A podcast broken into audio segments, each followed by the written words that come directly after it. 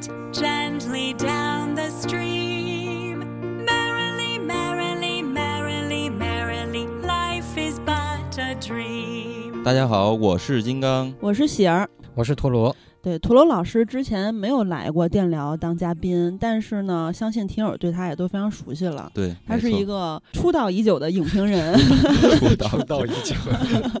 呃，就是比较老牌儿的影评人吧。那咱们嗯在豆瓣儿啊，什么在微博呀，大家肯定呃也都比较早就认识他了。对啊，然后我们这一期呢是由耳光电影和 B 站联合推出的《九号密室》追剧电台的第一期，《九号密室》第七季已经在 B 站同步上线了，现在是更新了第一集。那每周呢会独家跟播英国，欢迎大家前往观看。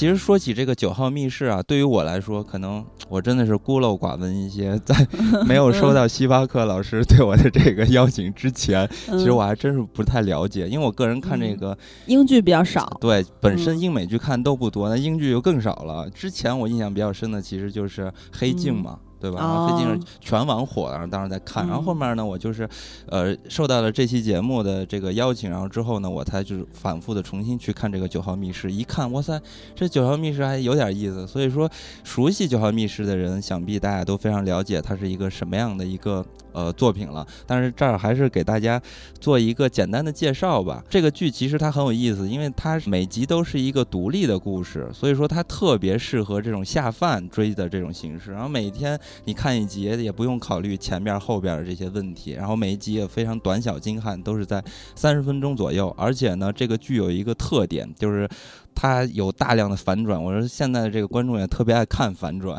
所以说，很值得去追一追。而且这个剧呢，它主要是由两个编剧呃主导的，然后这个编剧二册呢叫做里斯·谢尔史密斯，然后还有一个胖胖叫史蒂夫·佩姆伯顿，然后这两个人都。特别有才华，所有的嗯剧都是他们来创作的，而且呢，他们还是，呃，这个剧的一个固定的演员，而且演技也是非常好的。所以我想问问，就是，呃，陀螺老师还有喜儿，你们觉得《九号密室》有什么特点，或者说和你们看到的剧，呃的一个初印象吗？嗯，其实我也没怎么看过《九号密室》啊，但我一直有听说嗯这个、呃英剧的存在，就听说它脑洞很大，然后反转很多，而且它在类型上的突破也做了很多的融合吧。就像我们知道，它其实是一个主打喜剧，嗯，黑色幽默，但它其实里面可能有些惊悚，然后甚至恐怖，然后有些、呃、黑暗，黑暗，就可能有些嗯奇幻的各种不同的元素融合在一起的这个这么一个创作。呃，然后这是其一，其二是呃，因为我知道它每一集都是不同的故事，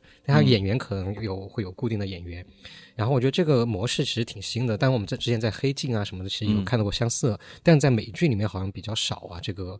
呃，这种方式，呃，可能主要这个还是因为美剧和英剧它在制作上嗯可能有不太一样的地方，因为美剧那边它主要是还是收广告费为主，所以哦它可能真在在制作上占话语权、占主导的，可能是像那些大的电视台、片方啊哦什么的。那这种就导致说，你每一集最好是呃可以和下一季有个连贯、很很紧密的一个联系，然后一季的话，能越多集越好。对然后这样的话，就比如二十一季二十四集，那呃，如果你每一季连就一一一环扣一环，一环扣一环的话，这样每每一个星期观众都会锁锁定，那你广告费啊什么都可以收对得回来。但是我觉得英剧它可能它可能还是会有广告费这方面的收入，但是它的话语权可能更多是从掌握在嗯、呃它的制作人手上，就是刚刚我们提到两位编剧嗯老师，嗯、在在他们手上，所以他们的话语权可能会更大一点。那比如说嗯、呃一集有多少分钟，然后一季有多少集，我觉得可能就是他们的说了算。我觉得这个还挺好的吧，就是以创作者为中心，而不是以所谓的片商或者市场导向为中心的一个创作。对我们看那个美剧的时候，像这样的故事，我印象中就这种一集这种独立的故事，我印象中就是之前大爆的，嗯就是爱死机嘛，哦、对吧？爱死机嗯就是特别疯狂，然后当时特别爆，然后最近也是第三季不是预告刚出了吗？是对对爱死机，但我觉得它可能不太一样的地方在于说，它是因为首先是一个动画合集，就是每一集、每一个动画短片，它其实都是由不同的创作者来做的，嗯所以它其实更多的是可能更偏向于一个拼盘式的对一个创作，所以嗯，跟九号密室这样就是嗯由由始至终都是同一个创作班底，还是不太一样感觉。真是。就是二册和胖胖，嗯。嗯、确实我之前看英剧也比较少，因为大家也都知道，常听电聊的话，我们其实非常爱看大陆剧和港剧，嗯。然后陀螺老师呢是非常爱看美剧。所以我们仨看英剧都没有那么多，但是《九号密室》确实名声在外，而且呢，在录这期之前，我发了一朋友圈，就是想测试一下，结果好多听友就是说，哎，能不能录一期啊？正好嗯。播了第一集嘛，咱们正好也合作了这一期，嗯。就是我看了大概两季，然后后面有一些集是跳着看的，有的真是非常的精彩。然后我个人是我们比较喜欢恐怖嘛，所以对那些暗黑啊、惊悚啊嗯啊那种就是反转比较多的，可能。就是因为它观赏性很强嘛，嗯但是其实我个人也是很喜欢其中的一些集，它特别感人。因为二次和胖胖也说他们在呃写剧本的时候不会就是专注于疯狂给你反转，搞嗯那些戏剧结构之类的东西，也是希望做有趣的故事。然后我还了解了一下，就这个二册他是，呃，国内影迷都叫他梁朝伟，就是说英国梁朝伟啊，说这个颜值、演技、才华都有，是嗯一个非常魅力十足的英国绅士。然后二册这个外号是。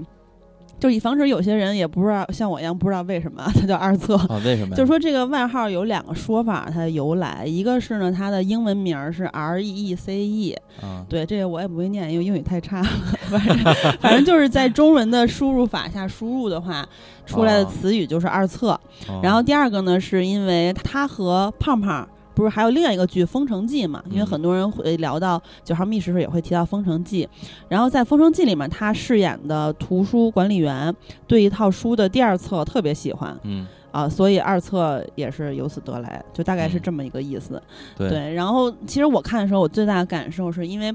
因为我们之前有想过，就跟金刚我们有想过，就是是不是可以拍点惊悚小短片儿什么的。嗯然后看到人家拍的那个，哇塞，就不说不说制作了，就是你说表演这一点，我真是完全的折服了。就包括第七季第一集的那个最嗯后的那。他的那个，呃，表情啊、神态啊、眼神啊，嗯，我觉得谁能演得了啊？就是人家剧本非常好，嗯然后表演也特别好，啊，然后反正我是接触相对来说稍稍微晚一点儿，但是现在已经是无法自拔了。我嗯准备把剩下的没补完的也全都给补了。那那你觉得嗯它和呃黑镜有什么区别？因为黑镜它也是英剧嘛。黑镜我是当那个科幻片儿看 我主要觉得黑镜它玩的是一个概念吧，嗯一个概念性的东西，在一个概念下面去做这种预言性质的呃。嗯呃，一种科幻的概念的一个东西。嗯那呃，这个其实我觉得刚刚像喜儿提到的那个呃表演上，还包括他剧作上，嗯我觉得在这一块儿其实是他更大的长处。他不玩，他不玩弄那个概念的东西，对，甚至嗯很多呃剧迷或者是呃影迷知道这个剧是因为它的反转，但其实像刚刚喜儿说，就是嗯、对创作者来说，可能这个反转并不是他最看重的一个东西。嗯是我包括我之前去接触这个剧之前，我也以为会说啊，这个剧可能会有很多反转，然后嗯干嘛悬疑啊或怎么样的。但是看到比如说我们最新的呃 B 站上线的这一集之后呢，我会觉得哎，好像并不是我想象中那样。嗯呃，他其实在剧作上，在文本上其实下很多功夫，然后包括表演，刚刚喜儿也说到，就是我还挺意外的吧，就是他每一个角色他的演演技都很好，嗯而且因为尤其是两个呃，尤其是两个主演，因为他他们需要在每一集去扮演不同的角色，在不同的情境下面，呃，但是还有需要在很短的时间之内让你去信服他们创造的这个世界，创造这个角色。其实这个对于表演来说是有很大的一个考验的。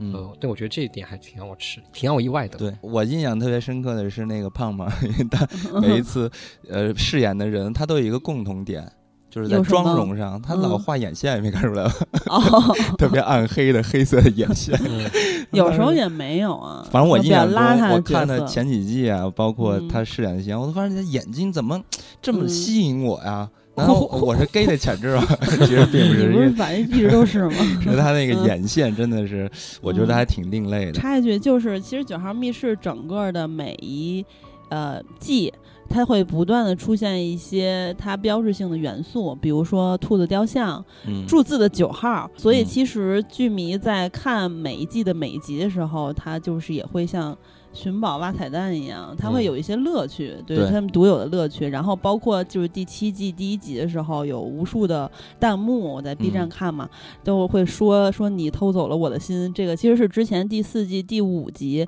九号评审委员会去评选最佳女演员的一个梗，嗯就它全部都是联动的。然后大家在追剧的过程中会不断发现新的乐趣，然后会有一些自己心领神会的一些小彩蛋呀，或者自己挖掘到的东西。嗯，那咱们本期就进入主题，咱们来聊一聊第七季的第一集。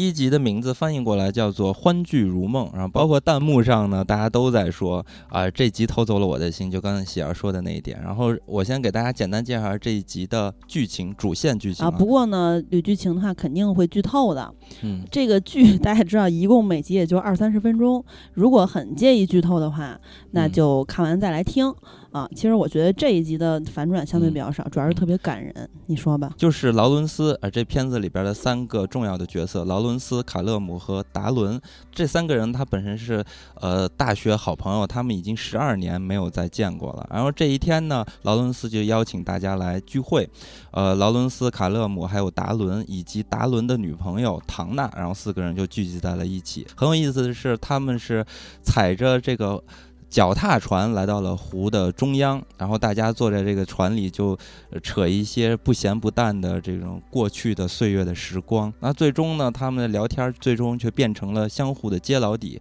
交谈就非常的不愉快。而且呢，脚踏船还被这个水草给缠住了。然后经过了长久的这个沉默之后呢，劳伦斯就被大家问到了他的妻子，也就是邦尼的事情。然后劳伦斯才告诉了大家。这次聚会的目的的原因是什么啊？原来呢，在一年前，邦尼就病逝了。劳伦斯认为呢，卡勒姆和达伦都是自己和邦尼爱情的见证者嘛，所以就希望在最后告别的时刻，达伦和卡勒姆依然可以在现场，因为劳伦斯认为他们俩都是自己最好的朋友。然后说完呢，劳伦斯就拿着邦尼的骨灰，就一个猛子，然后就扎入了这个湖中，然后忍受这个寒冷，就游到了湖中的一个小岛上。那这个小岛其实也就是劳伦斯和邦尼他们求婚的那个岛。呃，最后呢，劳伦斯就以放烟花的形式将邦尼的骨灰撒向了空中。我操，这个还挺浪漫，太温柔了，但是弹幕全部在说，然后第二天呢，劳伦斯醒来，发现自己坐在一个神秘的黑衣人划着的一个小木船上。劳伦斯就问他说：“哎，我的朋友怎么样了？他们都被救出来了吗？”神秘人却对他说：“别担心他们，他们都很好，他们在另一边。”然后神秘人就把劳伦斯送到了岸边，然后跟他要了一个硬币，转身就离开了。此时劳伦斯就听到了邦尼呼唤他，劳伦斯就在彼岸与邦尼重聚了。嗯，所以呢，这一集呢，它看起来和以往我们熟知的《九号密室》有点不太一样啊。包括呢，在采访中，其实呃，主创他也说到了，他们想让第七季呢保持这个故事的趣味性和意义性，并不是嗯贪图一定要在结尾做反转。所以说，在第七季的第一集，我们就能已经能感觉到这一点了。其实我在看第六季的时候，那个第六季的第一集上来，其实他们主创就借着这个角色，然后说出了主创想说的话，他们就一直在说，然后就打破了第四面墙嘛，然后跟观众就直接说，这已经是第六季了，我们压力也很大，就说了很多这些的东西。嗯，就是其实他们也一直在拿自己开涮，然后到了第七季，我发现他们可能是有想法，确实想把这个呃创作的方向再重新的去把控一下，因为我嗯是具体算了一下，你比如说他现在已经拍了第七季了，咱们嗯按一季六集来说的话，不算隐藏集的话，也有四十二集了。，对，就是也嗯很丰富了。所以说，两个创作者在几年的时间中，哇塞，就是做这么戏剧上的大量的反转，然后持之以恒的拿出新的东西出来。我觉得这个作为一个创作者来，还是挑战非常大的。关键是拿出来作品非常好，所以说他到了第七季，一定是肯定需要做一点调整。啊对，第七季第一集是他整个剧集到了第七季，他场景首次在户外，呃，冬天不对外开放的这么一个湖边的景区吧。其实他们还是在一个固定的交通工具或或者说叫什么娱乐设施上，就那个脚踏船嘛。然后而而且他那个坐脚踏船，他们四个人都可以面对镜头，就可以比如说少一些正反打啊，或者是对对，他就整个好好多他的镜头都是四个人全部面对镜头，哎，这个说完那个说，我觉得嗯。他那个场景他还是比较固定的，就还是局限在这个船上，包包括后面还被困了。嗯，然后他在船上的这个大家交流的方式也是觉得挺有意思的。不知道陀螺老师看完之后喜欢这集吗？呃，我先抑后扬吧，就是嗯我是觉得，呃，其实我一直不太喜欢看英剧或者有一些英国电影的，呃，原因在于，就我觉得，嗯，我觉得电影它不仅仅是。呃，关于文本创作不不仅仅是关于剧本，而是更多嗯还有跟电影语言、影视就是视觉化的语言、视听化的东西。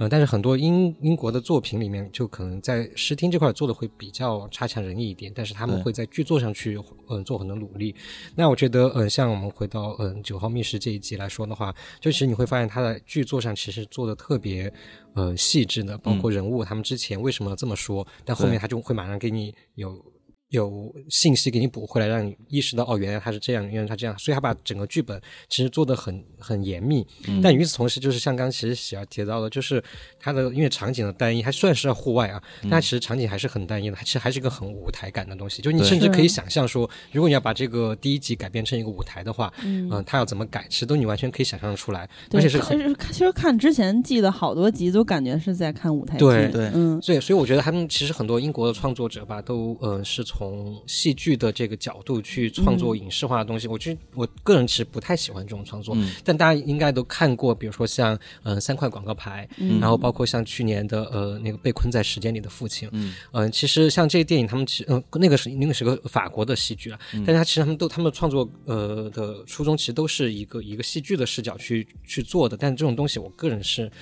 就是嗯不太喜欢，那、这是其其二是这一集，我觉得他在剧作上其实也不是那么的，嗯呃，就是完美吧。就包括像我们刚刚在聊剧情的时候，其实有提到说他最后拿着那个骨灰啊跳到呃湖里面，然后嗯游到那个小岛上面去。其实这里面你去细想的话，其实还是有很多 bug 的。对，就因为什么呢，我怎么没看出来？没有，这其实 我个人不是一个呃嗯特别喜欢挑 bug 的人，但如果对于一个你那么看重剧情的一个创作者来说的话，那我觉得那你有 bug 肯定是不太应该的，因为我首先我觉得嗯。嗯，如果你拿着一个骨灰跳到湖里面，是不是一个不太嗯。深思熟虑的一个东西？而且这个骨灰是哦。你之后想要去把它点燃，去把嗯。被变成烟火的东西哦，西。但是它那个袋儿是防水的呀，是户外用品的那个袋儿。我对我就我知道，就是、嗯。就就这种东西的话，会你当看的时候，你会想说，哎，这个有没有问题会不会有问题？比如说它那个嗯。带它是拉链的，那那个拉链是不是有会不会有有开沟？嗯因为那之前那个女女性角色还踩了一脚怎么样？啊，就会不会有这方面各种方面的问题？就当时我看的时候，我觉得在想说，哎，他是不是考考虑的不是那么周到？就是这个计划。哦，这个我倒没有，因为它防水性能很好的。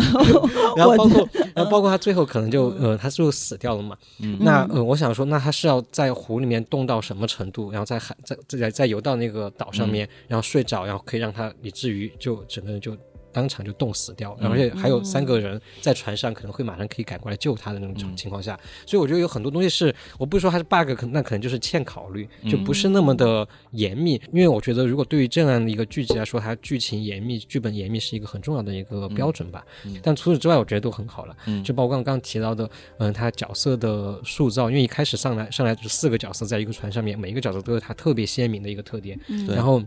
甚至他们每个角色还有一个有个弧度的一个发展，包括呃男主角他一开始也知道他是有一个计划，但是他很不满意，现在这个计划似乎被打破了，那我们就会猜测说他的计划到底是什么。这个其实也是全片的就整个这一季的一个很强烈的一个悬疑悬疑点，悬疑点，会让人一直想看下去。然后另外呢，每个角色他们之之间的一些矛盾冲突，包括可能跟阶级相关的，然后他们自己曾经发生的事情，然后他们现在当下的一些性格上面的东西，我觉得这个都做的特别好。它就不仅仅是在埋一个伏笔，然后就给你反转，让让你爽，而是很完整的一个作品吧。对，嗯嗯，对，这也是九号密室的特色，就是它在短短的、短小精悍的这个时长里面，每一个角色都会比较的呃丰满。对啊，刚才涂老师说的那个，他觉得就是有一些可能小 bug 的地方。呃，我的我个人倒觉得还好。然后我在看的时候还特意记了一下，他每次不都会有很多的伏笔吗？嗯那这一集它其实主要是一个感情向的嗯内核吧。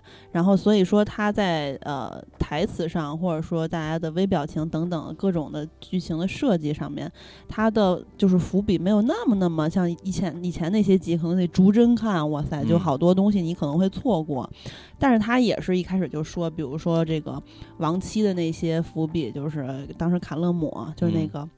妇产科主任嗯就说：“哎，你你邦尼怎么样啊？他我们一会儿能见到他吗？”然后劳伦斯说：“说能，他稍后就来。”嗯然后后来呢，就是在达伦，也就是这个胖胖，嗯胖胖说：“所以你和邦尼还住在之前那里吗？”然后呃，劳伦斯说：“说没错，住在空空荡荡的房子里。他嗯儿子也读大学了，应该是儿子吧，反正就孩子读大学了，我成空巢老人了。”嗯就是这些话吧，你当时听的时候都跟以前的那些集一样，就是你听着是比较正常的，但是你往回想的话，它全部都是伏笔嘛。对对然后包括达伦的女朋友去登脚踏船，像刚才涂老师提到的那点，他那个换地儿的时候，不小心碰到了劳伦斯的背包，劳伦斯看起来就是非常的紧张，看起来还有点愤怒，嗯然后说说小心点儿什么的。我当时看弹幕就是说，可能因为大家看之前的季都就有经验了，或者说有一个心理预期，对，大家就说，哎，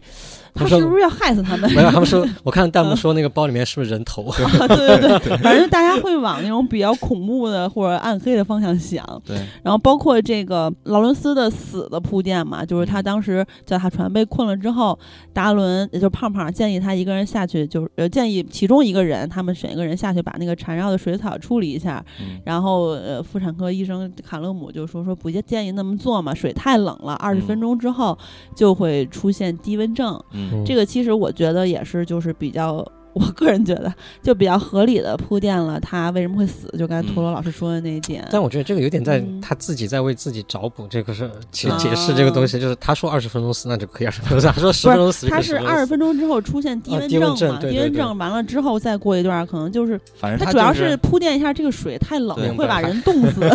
他就是嗯他自己的创作的合理性嘛。那实际上是不是这样？那可能就另说了对。，然后包括那个谁，劳伦斯还说说，就是你们见证了我俩相识嘛，我和嗯邦尼就是老婆，完了见证了我们的婚礼，然后所以我想在这在这种诀别的时刻，你们俩也能在场。虽然说我们不怎么见面，但你们还是我最好的朋友。嗯完了之后，呃，当时胖胖说了一句，说说，所以你是想让我们一起陪你撒骨灰嘛？劳伦斯说说是算是吧。然后包括他们在交谈中，其实有说过，就是，呃，劳伦斯这个人比较念旧嘛，他的嗯人生写照就像那个船被困的时候似的，他是停滞不前的。对，完了之后，他毕业之后娶妻啊，什么什么这个研究生教育证书，完了当教授什么的，嗯就是大家都各自有生活了，新的生活。但是他好像还活到一九八九年。嗯完了，胖胖不就安慰他们说嘛，就说这个其实你也没错过什么，尽管《权力游戏》挺好看的，可惜烂尾了。嗯 然后劳伦斯说说，我可不打算烂尾，其实也是铺垫嘛，就是说对他来说可能比较好的结局，作为一个空巢老人又比较念旧的，嗯总是活在可能最美好的回忆里的人，那丧妻之痛可能就真的是无法承受，然后对他来说比较好的结局。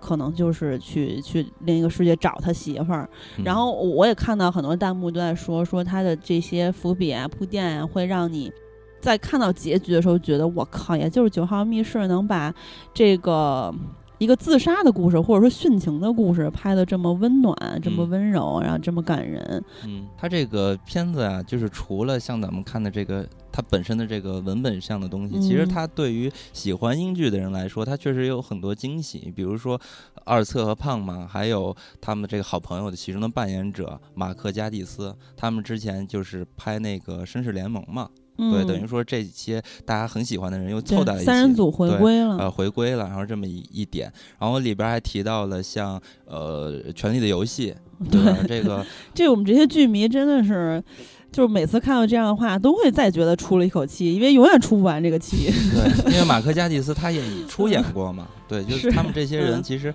对观众来说其实都是熟脸儿，然后呢，对我来说，其实我是觉得他这个故事或者说他的创作的风格，其实和我以往看到的《九号密室》还是比较类似的，而且我总觉得说我在猜想他们创作的时候是不是以这种情景先入的，就是先创造一个情境，然后在这个情景中我再去想故事。然后你包括他的这个剧它有一个特点，就是所谓的这个九号。采访的时候，他们自己就说到了，说这个九号其实一开始也没有想到是一九号，这就是读起来比较顺口，然后就弄成这什么九号密室。所以说，他以后的每一个情景发生的那个空间，他都安排了一个九号，就是他他整个剧它就是一个单一的场景、单一的空间、一个单一的情景下发生的一些人物之间的冲突也好，或者反转戏剧的一些反转，所以说它特别像一个舞台剧、话剧的感觉。呃，包括我在看之前的那个故事的时候，也多次想到的，就是说，哎，这是不是一个戏剧？就就是一个戏剧，而且嗯，感觉说，那如果说我们创作能力够强，编剧能力够强的话，我们自己也能拍这样的东西，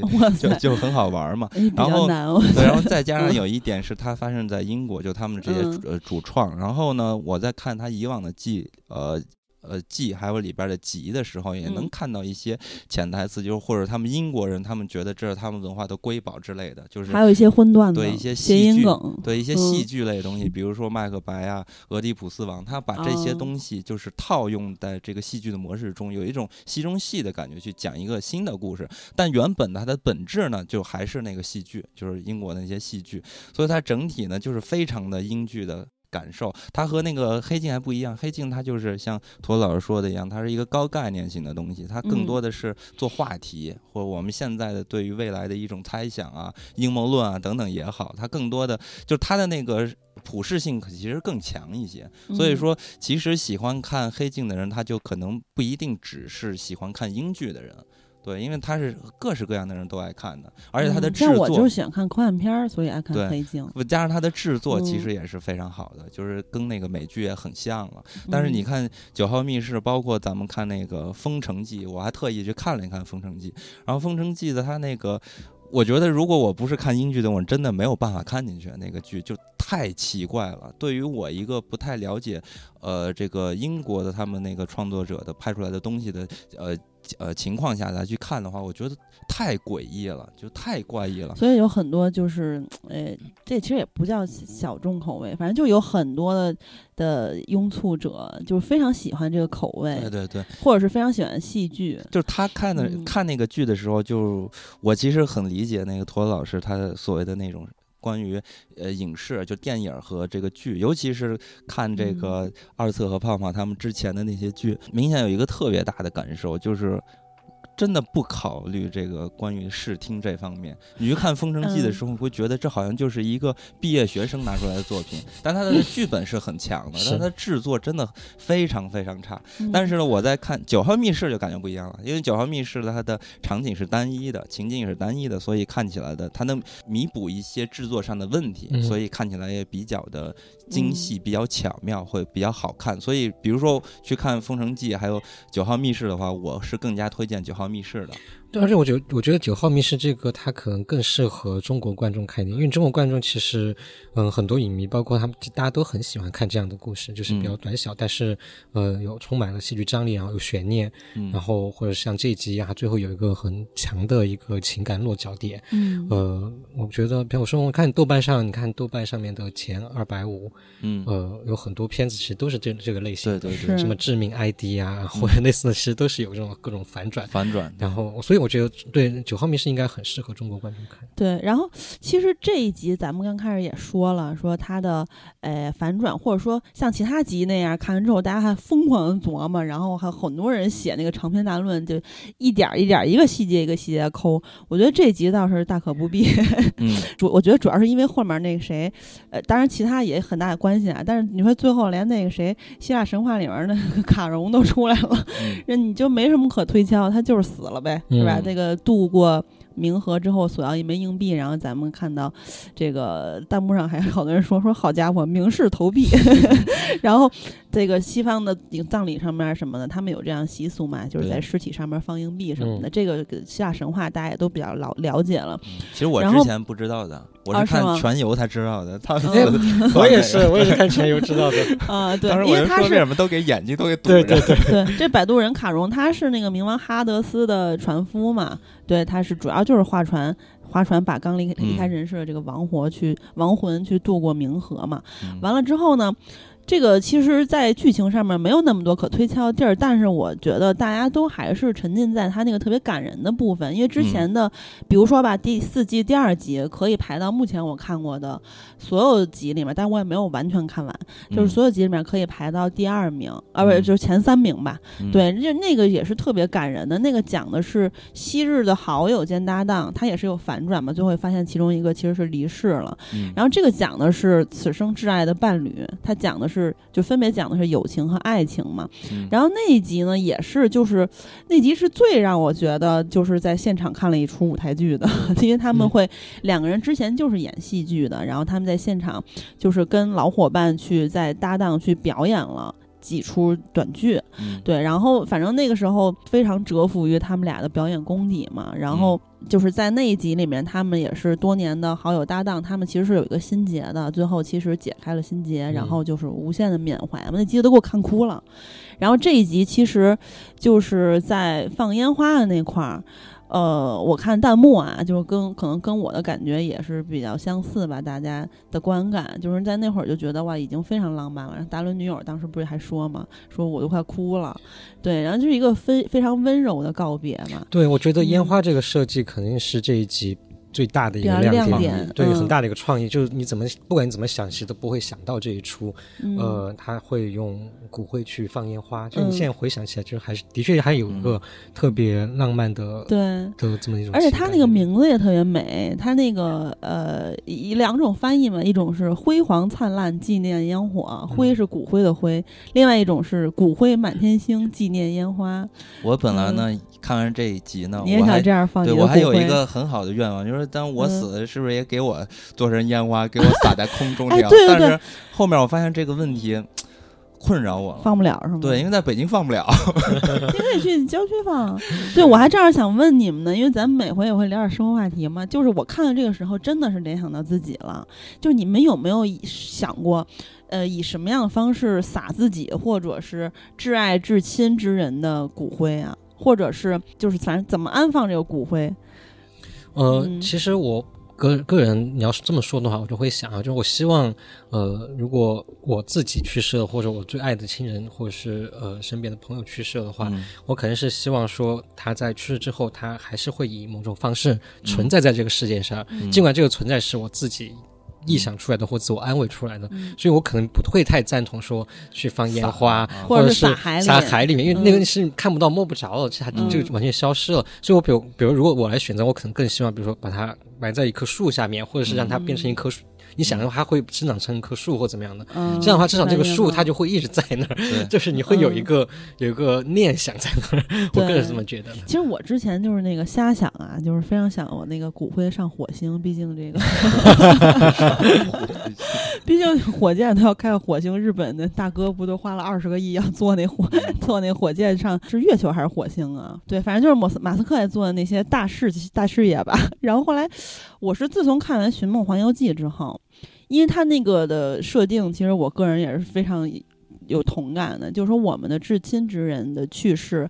就是你总是会想起的，然后到每一年其实扫墓时候，我个人感觉就是，如果我没去，我会非常的焦虑，非常的不安心，就还是可能就是我自己无所谓，但是对于他们来说，还是希望有一个安放的地方，我可以去那里祭奠。然后再看那个《寻梦环游记》里面说说，如果就是在这个活着的人的世界里面有人把你淡忘的话，你在那个世界也会消嗯失嘛。嗯那这么想的话，我也可以有一个墓，嗯 就是有点观念转变。你怎么想？我就很简单啊，就是我是大自然崇拜者啊，我必嗯须要回归自然、啊。让那个老那个老雕啄你的尸体，对，就给我撒了，给我扬了 就完了，天葬是吧？让我回归到大自然。哦嗯，，但是其实我看这一集啊，就虽然大家都觉得说，哎，没什么太大的反转，然后结尾呢、嗯也很明确，但是我个人还是在想说。劳伦斯他一开始所谓的一开始的计划到底是什么样的？他是决嗯定就要死吗？我觉得是，你觉得？而且我觉得他没有要让另外的两个朋友，但是后来那个达伦女友是不速之客哈，那我觉得他没有，就本来计划就没有要让他们俩跟他一起就是上那个岛，对上那个岛，就是他那应该是一个独处的时刻，对，但是整个你像你看水草把他们的那个船给缠住，这些其实还是挺意外的，挺意外的吧？嗯我觉得。我不知道，就是如果按照他的计划来看的话，难嗯道他要在他的好朋友面前手刃自己吗？我觉得他，是就是要让陪他们陪他一块儿撒那个骨灰，也就是放烟花，嗯然后到这个自杀的部分，就是反正我是觉得他本来就是要自杀，不是不小心冻死了，然后对吧？这大家可能也都这么觉得。完了之后，他那个自杀的那一块儿，就是我觉得他是想自己去那什么的。而且你想啊，一般的人在跟自己的至亲的人，在他在灵台那块儿告别的时候啊，顺带一提，这一集的兔子雕像是在灵台的左下角，嗯反正大家也都在找嘛。然后呃。就是他在灵台去告别那个话，其实是非常私密的。你想，你如果一般人的话，去跟自己的伴侣或者是至亲之人说这话，也都是自己说的。嗯然后在那个时候了结自己，其实我觉得是比较合理的。其实我后我嗯。后来还在想，他对这个骨灰的，呃，就能包里面的骨灰，以及用它来放烟花的这个嗯。设计，呃，悬念的设计有没有更好的一个处理方式啊？嗯。因为其实如果我们嗯、不太一直不知道那个是骨灰，而是让我们自己去想，嗯。那个他放烟花是用骨灰放出来的，我觉得那个的冲击力是不是会更大？就假设我们嗯。不知道他那个、那个嗯。带的那个包里面是装着骨灰，我们不知道他带的是什么东西，然后最后我们看到上岛，然后放出放出那个嗯烟花来，或者以某种方式暗示，而不是那么明确的明示我们。哦，那种感觉会不会更暗黑，但是又浪漫一点？对，因为嗯其实他有一些前面的伏笔暗示，像我刚才说的那个，嗯比如说，呃，说邦尼一会儿是不是能见到？他说，他说那个，他说可以的。然后说什么，是不是让我们一块儿跟你撒鬼魂？他说算是吧。然后说我们他他就就就表现出邦尼其实就跟我们在一块儿，或者说马上就要见到他那个那个意思。他说了好几次。对，而且我觉得这个可能对于我们中国人来说，看这个的时候的冲击力和对英嗯国人看的时候不太一样，因为英国人其实火化，然后嗯做把弄作骨灰到处撒这种方式，其实嗯。并不是那么的呃主流或者传统吧，因为大家还还是还是比较土葬为主吧，我记得。嗯，就是不是大家也不是那么主流的一个方式，所以我们可能会看到说哦，变化出骨灰又干嘛？好，对我们来说是比较正常的，但对他们来说，可能这个也是比稍微一个不太正常的一个方式。我个人觉得，哦嗯，你是觉得就是其实最主要的就是没有那个宣传单就更好，是吧对我觉得，所以嗯如果没有这种宣传单，然后我们就只知道它那可能是个骨灰，然后把它弄作烟花，我觉得这个东西其实它既暗黑，然后同时又浪漫，它那它这个设想其实是还挺好的。嗯嗯，但是我是觉得它本身这个故事其实还是有一点暗黑的潜质所在的。嗯，就是我看到当嗯劳伦斯跳下船之后，他两个好朋友刚一开始还是就是没有跟着他跳下去。就即使那嗯个场景大家都已经表白了，就是说你你俩是我最好的朋友，他跳下去了，两个人还是无动于衷。然后最终呢是这个唐娜，他说哦我都哭了，然后两个人才站起来，其中那个胖胖才说才要跳下去，但是有没有跳下去我们不知道嘛，对，因为应该就是没有，应该是没有，因为从最后引渡人说的话，他们都很好，他们在另一边，就是说他们还活着嘛，在阳间嘛，所以说很有可能这俩人根本就没跳下去。所以我就在想，就是这真的只是劳伦斯，因为劳伦斯这个人呢，他就是有一点一厢情愿，包括他做这个计划，其实也是他自己的一个想法。这两个人，呃，咱们可以看到他们的对话，两个人也都在说，我们其实已经往前走了，他们一直在说，生活在继续嘛。啊，嗯包括这个里边儿，他们在船上其实唱到了一首非常著名的，在英美啊，他们流行的一首儿歌吧，就什么对 Row Row Boat 那对，其实那个歌特别美，那个名儿就“人生不过梦一场”。对，反正意思就是说，人生不过是梦幻梦境嘛，就嗯之类的，其实也是点题。所以我觉得可能这是劳伦斯他一厢情愿，这个故事它本身就是劳伦斯一个殉情的故事。哎，我觉得你这个想法还挺好的，因为我没有之前没有想到啊过这个、你的这个点，因为你这个点其实就变成了一种细思极恐就我觉得的一个点很。丧嘛，对，啊就很丧，就因为尤其是你刚刚提到说，他其实最后的那两个好朋友也没有跳下去去救他，嗯然后最后他就这么死掉了。那其实我觉得还是那个问题，就是如果假设他把这个呃环境设置的再冷一点，嗯然后大家那个离湖岸可能再远一点。嗯嗯我可能会更相信他所有的这些、嗯这些设定，但是我觉得他这个还是我还是那句话，就我觉得他想法特别好。嗯包括你刚刚提到我没有想到那个点，其实又也回归到他们整个九号密室的一个创作的一个、呃整体的一个风格上面，就是它其实还挺暗黑的。对，嗯，不过其实就是对于我来说，我还是觉得特温暖，因为他这个 我觉得毫无暗黑，为什么呢？因为他前面明确说去小岛就是自己要去的，嗯，完了他自杀也就是自己要自杀，嗯完了那个小岛像刚才说的，对他们俩夫妻是意义重大，因为求婚的地方嘛，所以我觉得他没有要带他们过去，然后他这个朋友没有要，就是比如说在他跳跳下湖的那一刻，他朋友也去跳下去。我觉得非常合理，就是它前面有很多的铺垫，因为因为你想啊，劳伦斯一直在疯狂的，就是就是表现出他很念旧的那一面，比如说嗯带着大学大学那个围巾，他都换了第三条了，嗯然后他再给他们说，哦，这个式样其实一直在更新，这条条纹更细一点的时候，根本没人听。然后尤其是那卡勒姆也不断在强调他，就是比如说第一幕他就说了，说我对象会喜欢这里的。然后呢，当时劳伦斯说，就是说，呃，没错，这里非常的美，有没有让你想起过去的美好时光啊？然后卡勒姆说哪段啊？就是他表情从头到尾都是，包括那个谁。说咱们几个人好朋友相聚什么之类的，他都是那种不屑或者说就非常无所谓的状态，嗯因为他是一直在强调 move on 的，他就是要往前走的。嗯然后这个呃，劳伦斯他就是一直在念旧，在念旧，然后不断的说，哎，现在我们就回忆我们过去的美好时光，三个好朋友，你们不要再互相揭老底，就是我把你们叫过来是为了什么什么什么的啊。然后那个达伦嘛，那个胖胖，其实跟呃，就他可能没有卡勒姆表现的那么明显，但是其实他们都是在人生新的状态里面不断的前行呢。然后包括甚至胖胖又是从零开始，从头再继续开始。嗯但是其实只有呃劳伦斯是一直在活在过去的。他之之之前也说过无数次，嗯所以我觉得他这个性格塑造已经非常的明显，就是他是那种我个人觉得啊，非常的就是属于疫情时代的那种感觉。因为你想，他这个他们在说的时候是说我们上次见面是十二年前，是在二零一零年，他们另外一个好朋友现在德国住那哥们儿肯奇的婚礼，那你就是算一下嘛，现在就是二零二二年他们在相聚，然后肯奇也是在德国也来不了，反正反正就是现在就是这种疫情时代，然后。我就想起了很多，就是这种，比如说他是呃失去了他的妻子，然后就是可能有很多人也失去了自己的亲人，然后这个东西它对于他们来说是非常的美好，然后有很多人就是非常的念旧，然后嗯。我我个人是非常有共情的感觉，是，因为因为我想，我想嗯就我正想问一下嗯。大家，就是你们是不是一个很念旧的？我我是因为我在某个音乐平台，我就一个嗯。文件夹专门叫“念旧的人更懂得惜 情，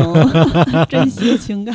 就是我非常的念旧，然后里面全是老歌，然后我也非常爱看老老的那种，呃当然看的大部分都是国国内的或港片就是我觉得他就是这种人，他就是他也不是固守在过去，他也不是故意的，他就是非常沉浸在过去的那种美好里面。但可能咱们现实中很多人是咱们的，就是比如说劳伦斯和卡勒姆两个人的结合，就是你同时又很怀念过去的美好，但是你又知道生活必须要往前进。嗯而且前路呢又有很多的惊喜可能嗯在等着你，然后你会看到不一样的风景。嗯但是我觉得他这种人也非常可以理解，而且就是在疫情之中呢，有很多人其实被困住了。嗯被困在家也好，或者在被困在一个呃窘窘态也好，就是他会有一个止步不前的一个感觉。比如说吧，咱们咱们就就就是就是以呃怎么说干影评相关或者说去聊一些影视作品的话，你现在你音乐现在都没什么可聊的。其实咱们也一定程度的被困住了，嗯所以我觉得嗯他这个二零二二年以及劳伦斯的状态都让我想到了疫情。嗯对，然后就是他又第一集嘛，嗯又非常的温暖，在这个九号密室，他因为疫情也是又推迟了播出了，所以我觉得就是他是一个非常温柔的抚慰观众的这么一集，嗯。所以我还是从各个方面都挺感动的，嗯。其实从背景也感动，从他对于亡妻的爱也非常的感动，所以我觉得一点都不暗黑。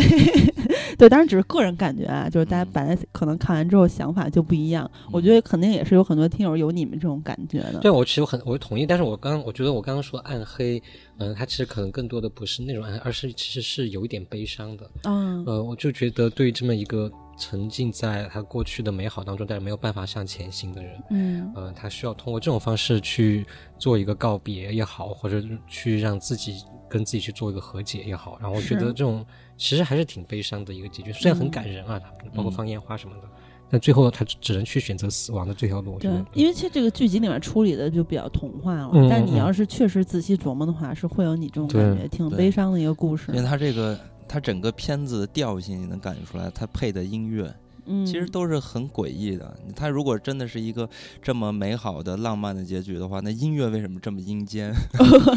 对。不过那个有一个小的那个也不算彩蛋嘛，就是当时卡勒姆说达伦说胖胖说你看起来就像无家可归版的希金斯史蒂文斯，这哥们儿就是他是一歌手嘛，然后他被誉为英国的新猫王嘛，在英国和欧洲都是那个非常家喻户晓的，反正是一超级巨星嘛。嗯然后他有一首歌就是 Because I I Love You》那那个歌是红遍海内外嘛。嗯完了这首歌的时候，他之前就是比较猫王那种风格，那种蹦蹦跳跳，不是，就是反正就是就是舞台感嘛。然后这首歌就是他非常的真挚，它是一个情歌嘛，所以这首歌也是让他怎么说呢？用咱现在话说，可能大出圈儿的一首歌一样。嗯百度百科上写的就是俘获了无数乐迷的心。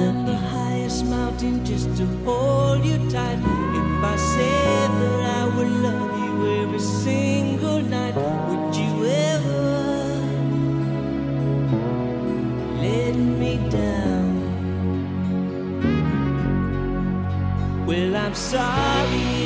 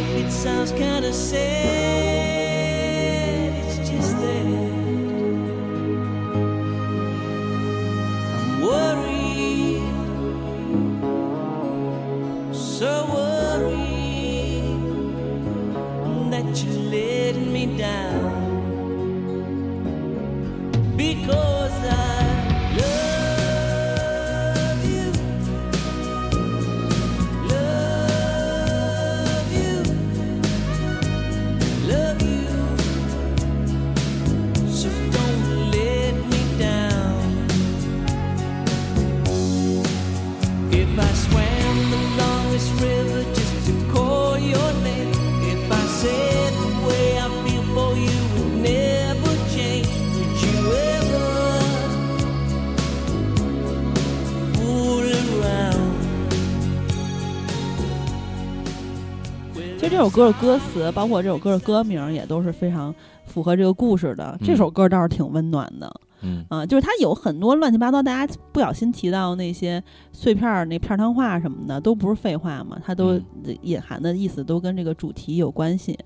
但嗯确实是有很多画面是非常阴间的，比如说后来那个谁，卡戎他把那个呃那个划桨的那个船划到了一个观众的视线盲区之后，他那个色调就非常非常的暗了，嗯然后音乐也是比较阴间的，然后就暗示你即将进入冥界什么之类的，。而且包括呃，男主角每次看到两次吧还是三次看到那个岸上有一个人对就走过去，那个嗯是、对对对是特别恐怖元素的一种东西。是。嗯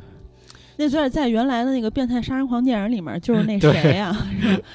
就是那个那个十三号星期五的那13号星期五个杰森，金正恩的偶像。嗯然后看完这集呢，其实我倒是对于刚才你们都说到了关于疫嗯情嘛，其实我对于之后的几集，我在猜想会不会能出现一集，真的是在疫情的这个情境中讲一集故事，更直白一点。嗯就跟你之前看那桌面电影似的。对，因因为我是觉嗯得，因为他这回我们看到第一集这故事，其实也能感觉出来了，就是所谓他提到的意义性，就是可能我们在第七季的九号密室里边，我们可以看到一些，呃，就是以往的作品，其实它的意义其实没那么大，它更多的是这个剧本如何反转，然后大家在看一个故事的那个爽感。但是呢，在我觉得它有的好多集都非常讽刺，很有现实意义对。它是有，但它也有很多部嗯分，它主要是在戏剧上的冲突，大家去看嗯那个爽感。是，嗯所以主要是看那个，但是到了第七季，我觉得它可能就有很多，你包括这一集，它就很有那种个人的精神方面的一些意义嘛。所以我在嗯想说，那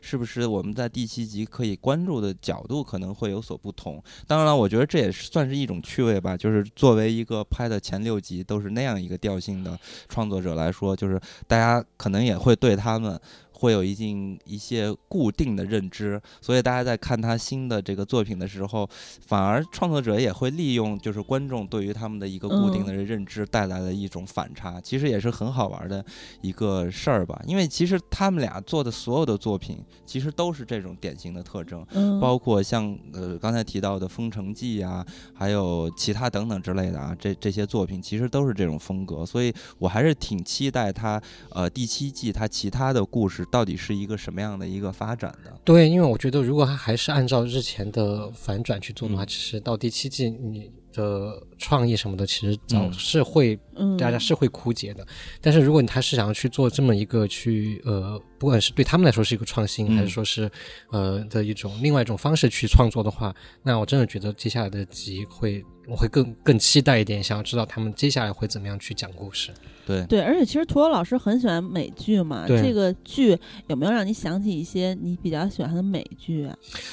嗯，这种它主要这种单集的形式，嗯美剧里面真的特别少见。呃，但是它会让我想起一些科幻类的美剧，因为在有些嗯。科幻类的美剧，它到了后期的时候，它就会有那么几集会把它做的特别嗯像一个单元、单元集一样，就是嗯那一集就好像是个单独的故事。嗯。它虽然还是融在它的整个大故事里面，但它那集是可以单单拎出来的。啊。呃，我不知道大家有没有看过那个那个《绝命毒师》，嗯。绝抓吻苍蝇那一抓苍蝇那集对就类似于这种。然后包括像呃《迷失 Lost》，嗯、它在呃到第四季、第五季的时候也有那么两三集，也是这种很单一的，然后可以单拎出来的，然后也是特别感人，写的特别好。嗯，呃是，当时给我看哭了。你你有看过吗？对，大学时候看的。，对，就 Lost，、你嗯因为你刚刚有提到在那个呃嗯九号密室的第四季的第二集，嗯你说是挺感人的。其实很有趣的是在那个哦，你是第四季还是第五集来着？第四季、第二季。第二集是吧？嗯因为在那个迷失的第四季的第五集，呃，嗯它那集叫常亮，The Constant 叫嗯常亮，然后那集特别感人，我看一次哭一次，就 是它那个也是一个特别好的一个科幻概念，但是它把那个故事剧本，然后包括表演各个层面都做得特别好，所以我觉得九号密室让我想起的是美剧里面这些单集，嗯就是嗯、呃单个的故事，然后把它。剧嗯、剧本什么都做的特别好，只是他把它做成了一个剧，然后所以嗯我觉得它的可看性肯定是比美剧那个可看性更高。嗯美剧它嗯毕竟还是有拖拖时间，然后想让你多看，然后嗯坑越挖越大的这种问题在里，面。而且它其实它不连贯的剧情还有一点好，就是下饭非常合适。就是你你哪怕第一，比如第七季吧，你第二集隔俩礼拜再看也不影响，对就很完全独立故事。对，它会有个很很友好的点，就在于说它现在是嗯，B 站上线的是第七季，然后的第一集。那你如果你没有看过前面，你仍然可以马上可以对开始看，对对你不用把前面全部补上。但是有时候美剧就很头疼，美剧比如播到第六季、第七季，你想说啊，前面还有那么多要补，你就觉得就很烦。这就是。我，所以 好多美剧我看不了。对，就比如第三季播之前，我靠，第二季讲啥呀？所以说，就是这个剧呢，我是觉得它很适合一部分人啊。首先，咱们就不提了这个呃英剧爱好者，这肯定是必看的。还有一类呢，就是说。嗯他可能对于这种反转的或者这种戏剧结构比较喜欢的啊，写剧本的啊这种学生或者创作者来说，他特别适合看。而且我我特别推荐看这个剧的模式，不要说一季然后挨着看。你就去找哪集你觉得有意思，你就去看，就是分着看，因为它每集都没有嗯影响，都是独立的小故事对，事。其实哎，我想起来，他那个第五季的时候，其实也曾经，就像刚才陀螺老师说的，包括金刚也说到了，好像就是他呃有的呃一些老粉儿吧，就会说，哎，是不是有点疲软呀？怎么前面没有那么精彩呀？完之后第五季、第四季、第五集一下让大家又嗨了。对对，就是他这种突然的，哇塞，这一季总有个一两季特好看的，对，让你又重新找回你必须追这个剧的感觉。对，所以我觉嗯得看这个剧呢，算是一个天然的一种练习，就是可以练习你的思维和写作的。就是你，你可以去设想嘛。假如说我们在创作的时候，也可以去想一个情境，那这个情境中会发生什么事情，是一种就是像一个学生啊一开始的一种训练。所以我觉得在他们身上确实能找到很多有意义的东西，尤其是看这个剧。然后呢，我也是看了这个剧之后呢，也听到了大家一些声音，就是大家都在说，为什么呃咱们大陆为什么就没有这样类型的东西出现呢？对我其实想问问大家在这方面有没有想法？嗯，其实我个人觉得，嗯、就像我最开始说的，它，嗯、九号密室它其实很多是得益于它的戏剧创作。嗯嗯，就是我觉得英国那边的戏剧创作教育肯定是比我们国家会更一一个是历史更悠久，嗯一个是他们可能在这方面教育会更完善一点更点。系统，更系统化一点。嗯、因为我觉得在在我们国家，戏剧和电影创作其实影视创作和戏剧其实分的还挺开的。对，呃，很多我们知道的一些做戏剧的，然后能成功进到影视行业的，其实也不多。不过，嗯嗯，之前至少开心麻花，然后还包括像姚小志，嗯，呃，但是其实都、呃能数得出来，就不太多。呃，所以我觉得。呃，做不出来的原因，我觉得在教育这块是我们对嗯戏剧方面的这个认识和教育其实是比较缺失的，这是其一。其二是可能就还有一些创作环境的原因吧。呃，因为我们刚刚提到像九号密室，它其实有很多暗黑、很多类型的元素嗯融合在里面。很多尺度真的挺大对的，又所以黄又爆，或者是又惊悚。对，所以这个东西可能你在国内的话，你可能你还是可以去做反转，但是最后反转出来的可能得是一个正能量的一个东西。嗯但是如果你永远每一季都是正能量的反转 就不会太期待。我又想起那个 一个典型的案例，就是中邪？，哦，中邪。那么好的一个故事，最后变成了 对，其实刚刚涂老师说的那个，我我可能就是觉得，当然这两点都非常重要啊。但是我看到在豆瓣儿就是《九号密室》第七季的条目下面最高赞，目前最高赞一条短评说，就是说，哎呀，越看。九号密室越是疑问，我们不差好的演员、编剧、导演，为什么就是拍不出来这种短小精悍、反转不断、惊喜连连的黑色幽默呢？我们曾经也是有编辑部的故事，这个咱们刚录完啊，完《我爱我家》《武林外传》《地下交交通站》的，到底怎么了？我们都知道，但不能说。嗯，就是其实我觉得他说的应该是他他说的我们都知道，知道什么呀？就是我刚才想知道童老师说的第二点嘛，就是说我们这个创作创作环境也是被很大程度上的束缚的嘛。嗯就你比如说逆局放到大陆来拍，他如果没有那那么大的尺度、那么猎奇、那么血腥暴力，它不会说就是在去年是吧？就是那变成现象级的那么一个剧。嗯其实就说到这个，我其实一直持一个观点，可能会引起大家的一些非议。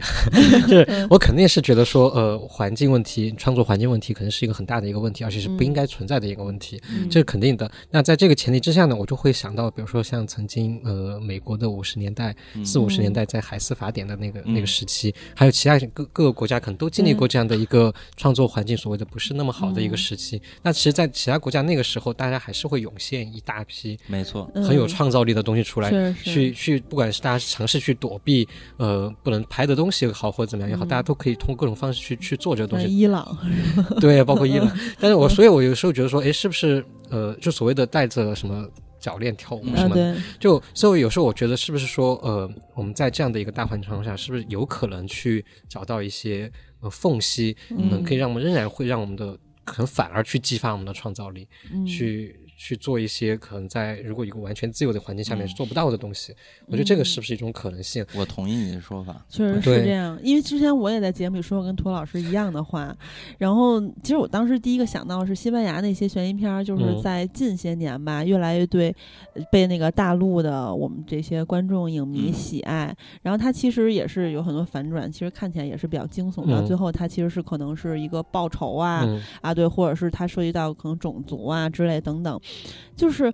嗯，所以我当时我觉得其实是是可以夹缝中求生存的，嗯但是后来呢，你知道我最近就是一个非常浅的事儿，我突然又觉得他们确实创作者太惨了。就是我在看一些大陆剧的时候，嗯，就是他们那个经常声化不同步，不是声话不同步，是那个嘴型跟嗯台词对不上。嗯你就看好多剧，哇塞，这改的太多了，对这个口型对不上的。所以我其实我的意思就是，比如说，不知道大家有没有看过那个《过春天》？嗯嗯《过春天》里面有一场戏，就是和那个女主角和男主角有嗯在有一场戏，那个男主在女女主角身上绑那个手机，嗯，呃，我忘了是女主角给他绑还是男主角给他绑了，反正就绑男的手机，给女的绑男的给女的嗯绑在那个比较暗的一个房间里面。其实如果大家看过很多电影或者是一个呃，大家是一个影迷的话，其实可能看得出来，其实那就是一场做爱的戏，一场性爱戏，嗯，但是把只是把通过那种方式拍出来了。是，我觉得那个就是一个很好的一个创造力，嗯就是他不需要真正去拍性爱，因为他知道那个拍不了，对所以他就是通过这种方式去拍同样。看的人很来卖。对，但是对那个，但是你看的人，你还是会觉得哇，这还是好性感或干嘛的。嗯这个其实跟以前我还是刚提到像以前美国电影，对就是他拿着一把枪，一个女的拿着一把枪，然后去，然后在一个男的面前去摸那把枪的时候，你就你其实你现在看你就知道他在拍什么东西，嗯只是那个时候他可能就不会去管到管了那么多。嗯所以我觉得这大家可能在创造力上面可能会，如果你去多去想一下的话，可以有一些规避的方式。当然，我觉得还是那句话。我们其实不应该去规避的，只是说在目前这种没有办法去改变的情况下，那有没有办嗯办法去做一些更有创造力的东西？是，其实我想起来，就是之前，呃，也是和尔光他们那会儿录一期节目，就是聊这个黑色电影嘛。就前两天嘛。对，然后就嗯提到了这个一九四四年双重赔偿。就是你看，他们有很多方法去规避当时的这个审查，就是美国的审嗯查。然后他们其实也是不让展示这个女性的一些啊这些东西，包括接吻啊什么这些东西都不行。但是呢，这些导演他们是很有这个创作的这个呃欲望的，就是说你不是这么来，我我的戏必须要这么做，那我怎么办？那就找其他的方法去解决这个问题。包括希嗯区柯克他拍的戏的时候就更加的直接，你越不让我怎么来，我就更加怎么来，就是跟你反正就好像就是一种反抗，他的把他的这种表达和观点都藏在的戏里边儿，我觉得这种形式是特别好的，而且还加重了就是创作者的一个表达强烈的表达的欲望和求生欲，所以我觉得这个。呃，呃，就是很有意思一件事情，看大家怎么去理解吧。我觉得是这样的，就是你们俩说的，就我完全认同。就是你在一个无法改变的大环境下，你只能去做一些自己能做的改变，然后在这其中找到求生之路。但是呢，我就带入的是创作者的话，我就会非常痛苦。就是就看你可能作为观众的话，会觉得他是比较有乐趣，但作为创作者的话，他会就是你可能在其他地儿找到其他的路，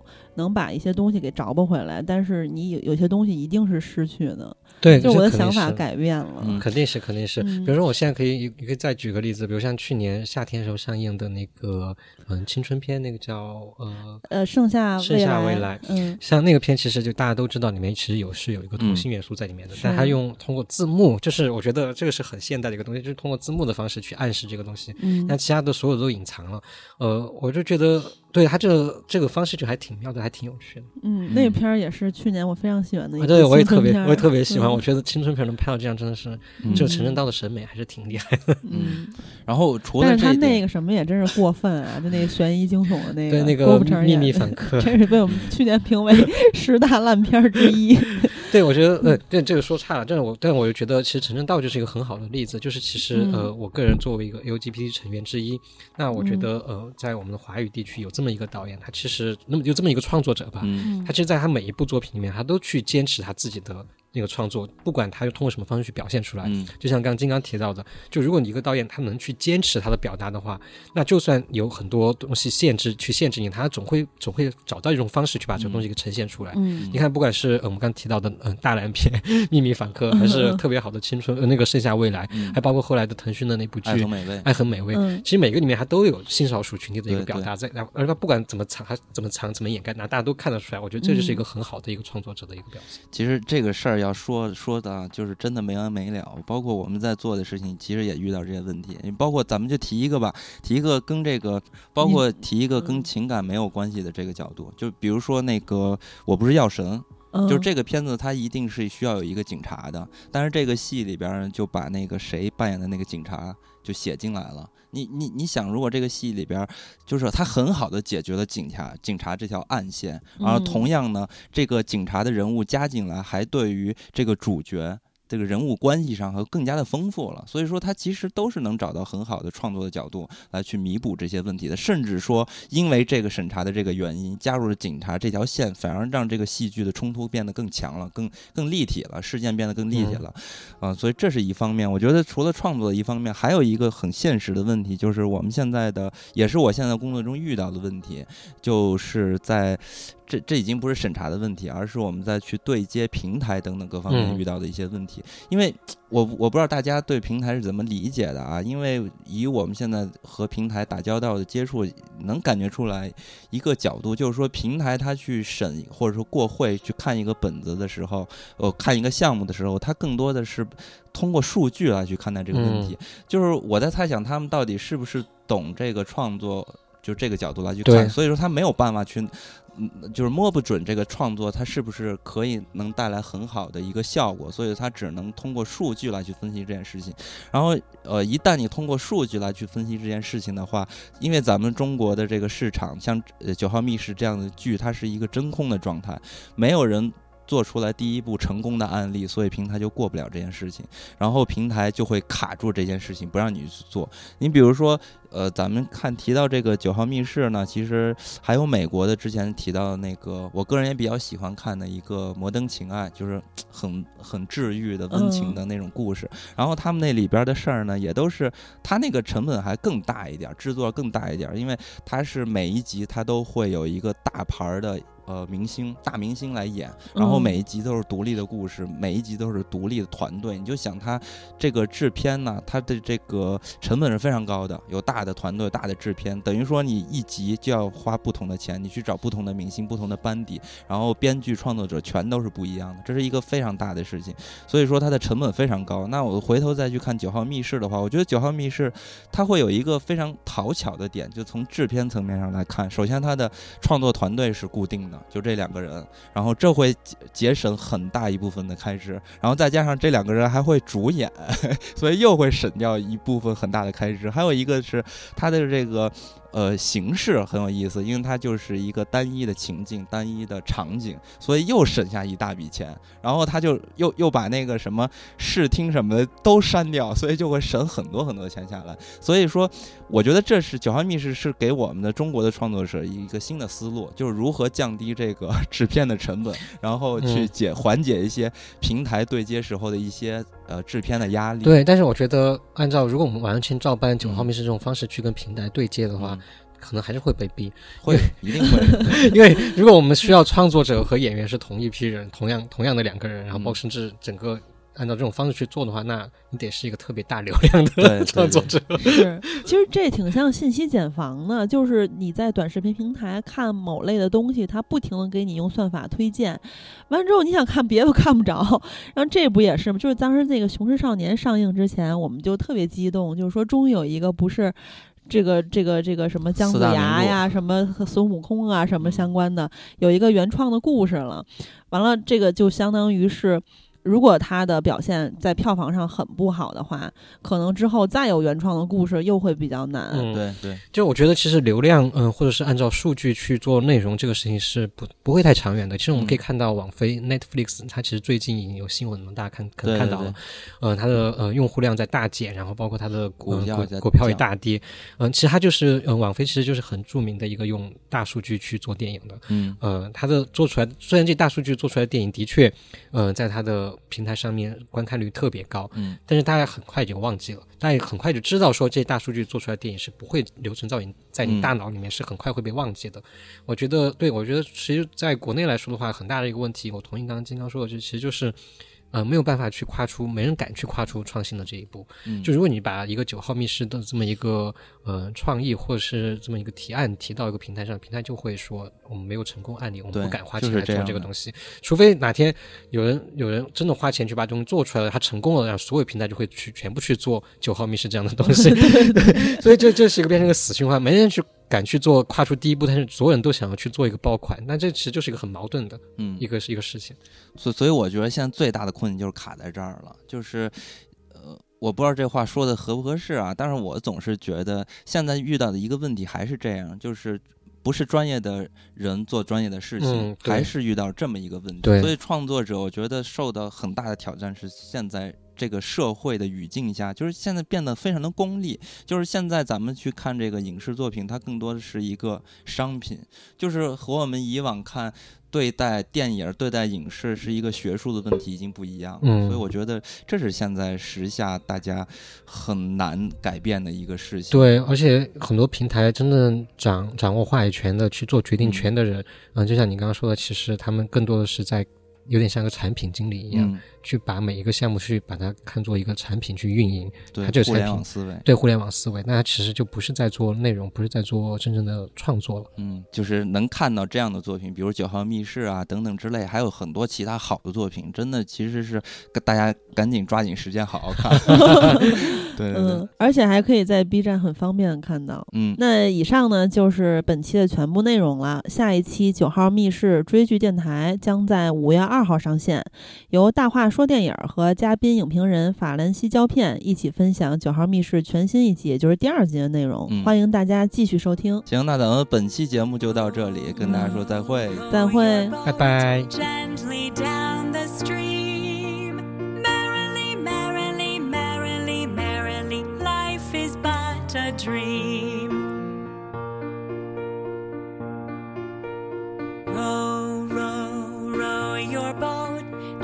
down the street.